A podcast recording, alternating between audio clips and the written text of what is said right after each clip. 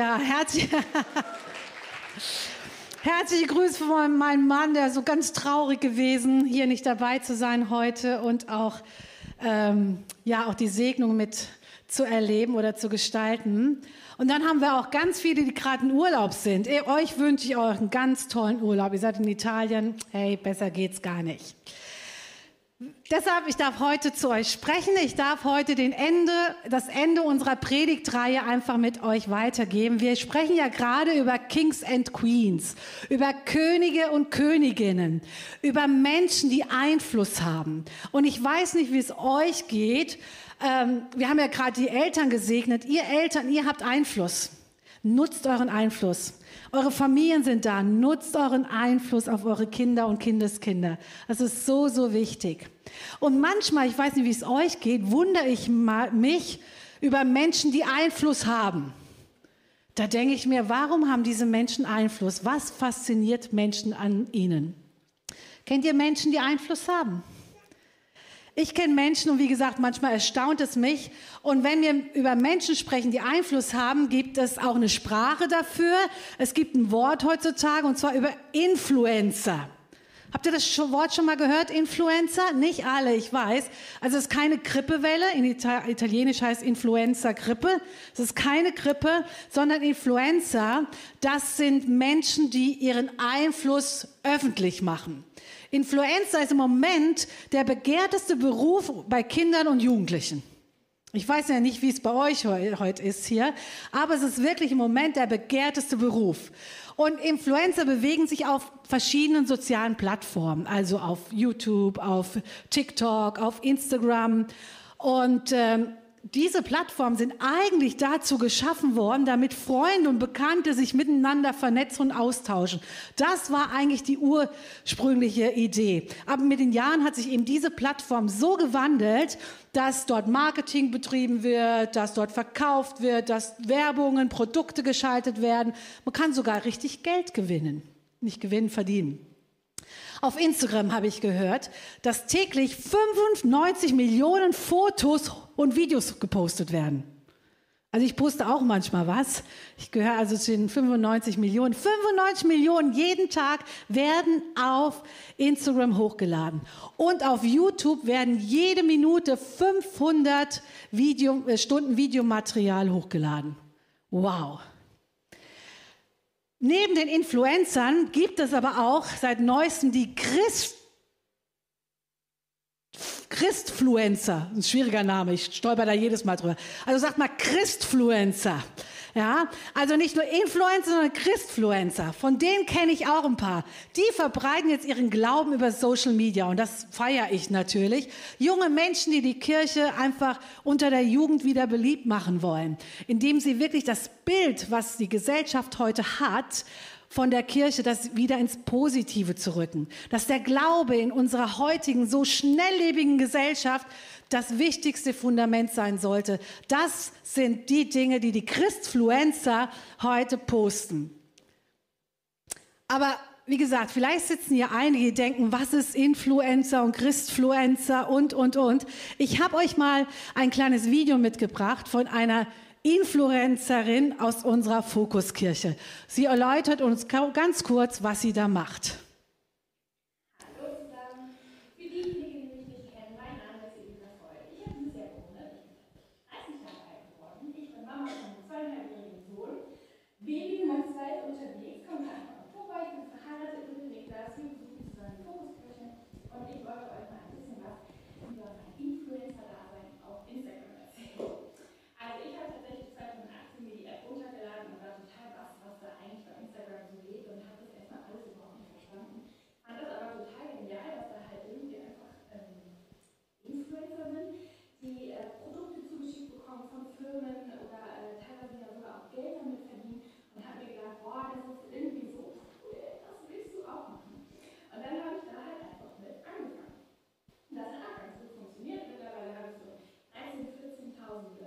Follower.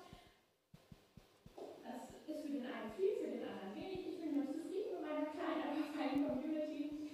Und ähm, ich nehme äh, meine Follower mit in meinen Alltag, in meine Stories. Ich erzähle zum Beispiel, was ich so mache, was ich unternehme, vielleicht was ich koche oder was für Gedanken ich gerade in meinem Kopf habe, was mich gerade so beschäftigt. Ähm, genau, dann nehme ich meine Community einfach mit und bin da auch immer im Austausch mit meinen Followern. Und das ist ja auch das, was mir irgendwie voll wichtig ist oder was ich so cool finde an Instagram, dass man halt einfach die Möglichkeit hat, äh, mit Menschen, mit denen man sonst vielleicht gar nichts zu tun hätte, ähm, sich auszutauschen und voneinander zu profitieren. Also ich selber hole mir auch total viel Inspiration, ähm, Ideen ähm, oder einfach auch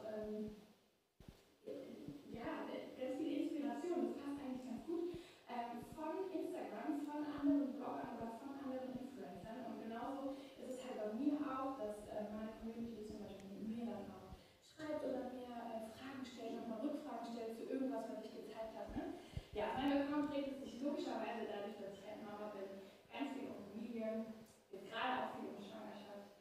Und ähm, genau, ja, ich mache es total gerne, ich liebe es irgendwie total. Ich bin natürlich aber auch unabhängig, ich ähm, äh, muss das nicht machen, ich habe keinen Zwang. Ähm, ich verdiene damit jetzt nicht hauptsächlich mein Geld oder so, das entspannt die Lage natürlich sicherlich. Das heißt, ich kann ja selber entscheiden, wie viel Zeit ich da rein investiere oder eben auch nicht. Genau, jetzt habt ihr mal so, so ein kleines Bild, was Influencer machen. Was man davon hält oder auch nicht, ist einfach mal Fakt. Und wir sind ja gerade dabei, nicht über die menschlichen Influencer zu sprechen, sondern über Menschen aus der Bibel, die einen Einfluss haben. Und wir haben letzten Sonntag über Josef gehört. Ich weiß nicht, ob ihr es gehört habt. Wenn nicht, schaut mal auf YouTube nach. Da hat äh, Isaac äh, gepredigt, eine starke Predigt über Josef. Und ich habe mir heute die Esther rausgesucht. Ich weiß nicht, ob ihr Esther kennt, das Buch Esther. Wenn nicht, ich ermutige euch, nach Hause zu gehen und in dieser Woche Esther zu lesen. Das ist ein Buch in der Bibel. Es ist, Esther ist eine Königin. Ich werde euch jetzt ein paar Sachen äh, weitergeben von der Geschichte, aber nicht alles. Also ihr müsst es nachlesen, damit ihr die Zwischenberichte äh, auch kennt. Ähm, aber ich möchte uns heute mal Esther nehmen als Beispiel, was ein Mensch für einen Einfluss haben kann und was dieser Einfluss, was für Auswirkungen er hat nachher. Esther. Der persische König Ahasverus war ein König, der eines Tages sagte, hey, ich möchte ein Fest feiern für alle meine Leute auf meiner Burg. Sieben Tage lang soll das Fest gehen und sieben Tage darf jeder trinken, so viel er möchte. Stellt euch das jetzt mal vor. Sieben Tage ein Fest und jeder darf so trinken, so viel trinken, wie er möchte. Dann lesen wir, dass am siebten Tag das Herz des Königs von Wein fröhlich war. Könnt ihr euch vorstellen, oder? Also sieben Tage, stellt euch das mal vor. Das ist schon heftig. Also jetzt war er endlich fröhlich, wir freuen uns. Nein. Und als er dann so fröhlich war und alle seine Diener und Hofbeamten, alle, die auf der Burg Susa mit ihm lebten, kam ihm eine Idee aus der fröhlichen Laune heraus. Er hatte eine hübsche Königin und er sagte sich, hey, sagt er zu den Dienern, bitte holt die Königin, meine Frau, die soll ihren schönsten Schmuck anziehen, sich ganz hübsch machen und dann soll sie vor uns treten und ihre Schönheit zeigen. Das wurde der Königin auch gegeben aber was machte die Frau? Sie weigerte sich vor dieser, dieser Horde von Menschen, die jetzt alle ziemlich fröhlich waren. Da könnt ihr euch vorstellen, was das für eine Situation war. Sie weigerte sich hinzugehen und sich vor, vorzustellen. Und das alles ehrt sie, aber es führte zu einem riesigen Skandal. Denn was war? Der König hatte was befohlen, seine Frau hatte es nicht getan und jetzt dachten alle, jetzt muss was passieren, die Königin muss bestraft werden, denn sonst würden alle Frauen im Lande sich das als Beispiel nehmen. Und wenn der Mann was sagen würde, würden sie nicht hören. Also musste was passieren. Was passierte? Es war so eine gesamtgesellschaftliche Bedrohung. Und ähm, was passierte? Ganz einfach, ihr wurde die Königswürde aberkannt. Und das müssen wir so im Kopf noch behalten für später. Das war so die erst die harte Behandlung, die später natürlich auch noch ein Problem für Esther werden sollte. Okay, die Königswürde ab, wurde aberkannt und wir lesen, nach drei Jahren, als der Zorn sich des Königs gelegt hatte. Wow. Drei Jahre hat er gebraucht, um das unter die Füße zu kriegen. Also nach drei Jahren, als sich der Zorn des Königs gelegt hatte, sagte er, ich brauche eine neue Königin an meiner Seite. Und klar, was wurde gemacht? Im ganzen Reich wurde nach unberührten Mädchen gesucht, die schön aussahen und die einfach, ah ja, königswürdig waren. Sie wurden also gesucht und so wurden alle in das Schloss gebracht. Dort wurden sie zwölf Monate lang jetzt richtig, richtig gut gepflegt. Und in der Burg lebte ein Jude, und zwar der Madochai. Der hatte eine Pflegetochter, Esther. Und er hat das mitgekriegt und sagte, hey, ich möchte Esther auch mit dabei haben. Jedenfalls wurde Esther mit in die Burg zu den anderen persischen Mädchen eingeladen. Und was passierte? Esther gefiel den Hofbeamten, die sich um die Mädels kümmern sollten. Esther hatte ihre, ihre Abstammung, dass sie Jüdin war, nicht angegeben. Das hatte Mordechai ihr befohlen gehabt, dass sie das nicht sagen sollte. Denn die Juden waren so ja so ein Sklavenvolk und die hatten nicht besonders gute Karten, aber wurden, wurden akzeptiert. Esther gewinnt natürlich das Casting, ja. Kurzer Einschub, wie kann man sich vorstellen? Also zwölf Monate lang wird sie gepflegt und gehegt, Creme bekommt sie, ausgewähltes Essen, Salben und so. Heute würde man sagen, Germany's Next Topmodel Programm mit finaler Laufstegpräsentation. Wer kennt Germany's Next Topmodel? Ich sehe ein paar Grinsen, ein paar trauen sich die Hand zu heben. Also da so ungefähr können wir uns das vorstellen. Esther gewinnt, der König verliebt sich in sie, heiratet sie schließlich und so wird sie die neue Königin. Es vergehen ein paar, paar Jahre und Madocha, ihr Onkel, hat immer an der Burg vorne gearbeitet als Wächter und hat viele andere Dinge getan, bekommt eines Tages mit, dass Menschen den König töten wollten. Er sagte das Esther, Esther sagte das dem ähm, König und der Anschlag wurde vereitelt. Und diese Geschichte wurde dann in einem Buch der Chronik. Und zwar jeder König hatte ein Buch, wo ganz besondere Geschichten und Erlebnisse eingetragen wurde. Da wurde also eingetragen, dass Madochai äh, dem König das Leben gerettet hatte. Das ist auch wichtig zu wissen, weil es später noch wichtige Rolle spielt. Und hier kann man schon sehen, dass Gott es so gefügt hat, dass Gott eingreift. Wisst ihr, Gott wird nicht erwähnt. Aber an der Stelle und an anderen später erkennt man in der ganzen Esther-Geschichte, dass im Verborgenen Gott wirkt und im Mittelpunkt dieses Buches auch steht. Der Anschlag wurde vereitelt und der König setzte eines Tages einen Mann der Haman hieß, als zweithöchsten Mann in seinen, in seinen Stab ein.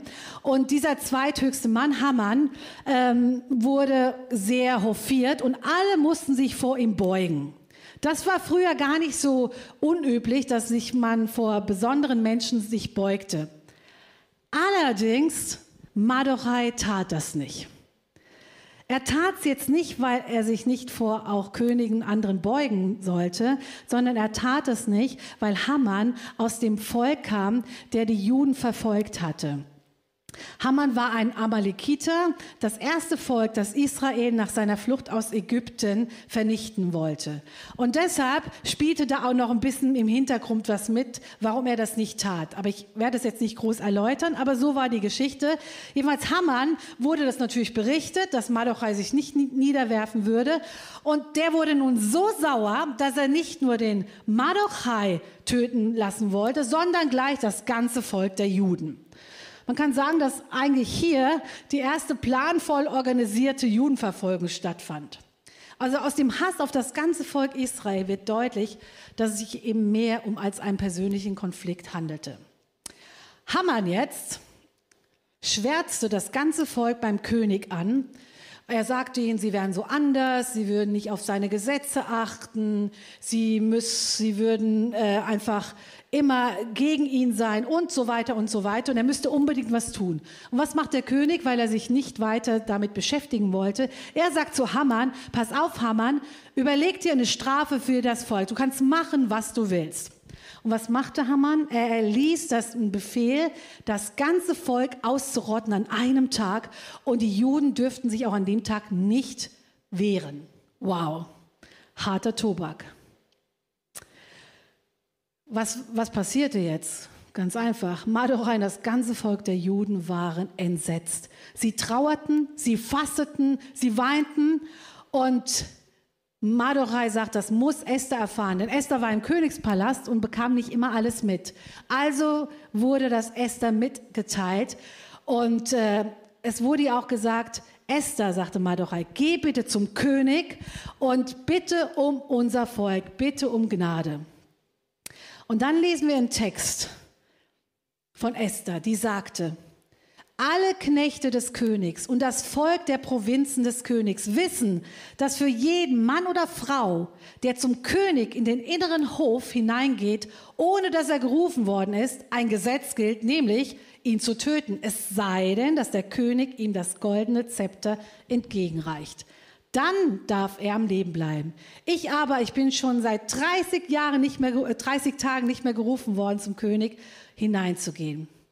Also hier schwingt jetzt die Erfahrung und die Angst, was mit der Vorgängerin passiert war die wegen dieser Anmaßung, dass sie nicht kam, verbannt wurde. Aber es kann noch Schlimmeres passieren, sie hätte getötet werden können. Man kann sich also vorstellen, dass ihre Angst nicht nur theoretischer Natur war, nein, der König hatte ja schon mal so hart reagiert auf so eine Eigenmächtigkeit. Wisst ihr, manchmal glaube ich, ist es so, dass uns auch Menschenfurcht lähmt, oder? Kennt ihr das?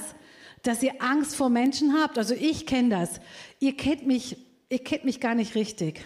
Ich erzähle euch mal was.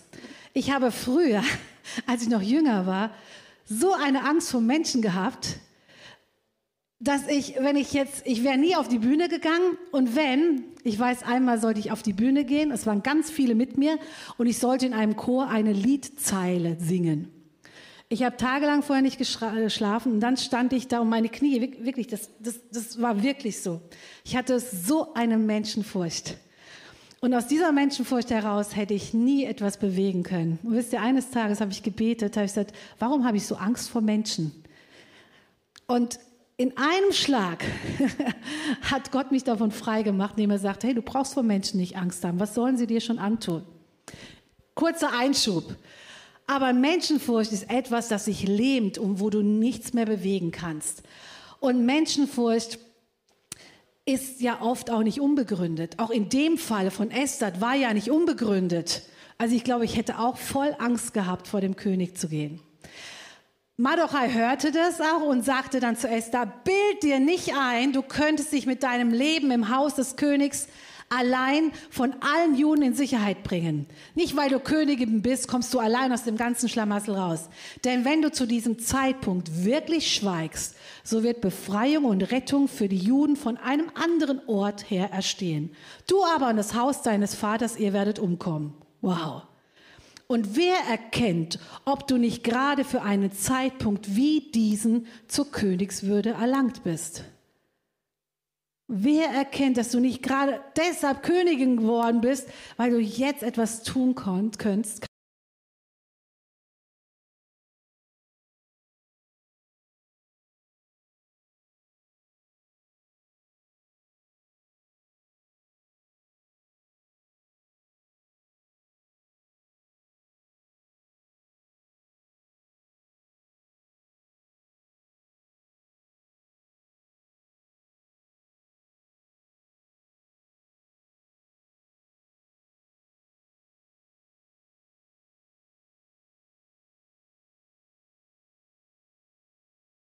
In dem seine Liebe, seine Treue und Gnade in, unserem Leben sichtbar wird und durch unser Lebensbericht Herzen ihm gegenüber geöffnet werden. Wir sind berufen, wirklich unsere Welt positiv zu beeinflussen und sie zu einem besseren Ort zu machen. Das gilt dir und mir. Und es liegt in unserer Hand, das können wir tun. Ich sag's euch, das können wir tun. Oder wir können üben darin, ja. Es bedeutet genau dort, wo Gott dich in die Welt gestellt hat, mit dem, was er in deine Hände gelegt hat, sei Licht und Segen. Sei Licht und Segen. Handle vielleicht manchmal anders, als wie andere das tun würden. Sei Licht und Segen. Denn diese positive Veränderung, ich kann es euch sagen, die wird mit unserem Leben etwas ausmachen. Sie wird bewirken, dass wir Einfluss nehmen und das diesen Einfluss, den wir haben, dass dieser sogar uns überlebt. Dass es wie eine Saat ist, die auch Jahre später immer wieder Frucht hervorbringt. Mein Leben soll ein Segen sein. Das ist wie mit der Kindererziehung. Ich möchte meine Kinder prägen, dass sie zu Menschen werden, die mutig und stark sind. Wir haben unseren Jungs immer gesagt, wir wollen, dass aus euch starke Jungs werden, mutige Jungs, Jungs, die ehrlich sind, Jungs, die Gott lieben in ihrem Leben. Das war unser Ziel. Und da haben wir versucht, alles reinzulegen und ein Segen dafür zu sein. Jemand hat mal gesagt, die Welt braucht nicht dich, sie braucht Jesus in dir. Und das ist der Unterschied, den wir machen wollen. Die Welt braucht nicht dich, sie braucht Jesus in dir. Und diesen Jesus wollen wir weitergeben und ausstrahlen. Lass uns einen Unterschied machen, indem andere staunen über das Strahlen deiner Augen Geh heute Nachmittag mal in den Spiegel und versuch mal deine Augen strahlen zu lassen. Wisst ihr, was das geht? In der Corona-Zeit habe ich gemerkt, wir hatten ja alle Masken auf und wenn ich Kinder angestrahlt habe, und normal denkt man, es geht ja nur hier mit, mit diesem Teil, haben Kinder zurückgestrahlt. Ich war fasziniert. Also da geht was von unseren Augen aus, ja? Das Strahlen deiner Augen. Lass uns einen Unterschied machen über die Art, wie du Menschen an deinem Leben teilhaben lässt. Lass uns einen Unterschied machen über deine Fähigkeit, Menschen zuzuhören.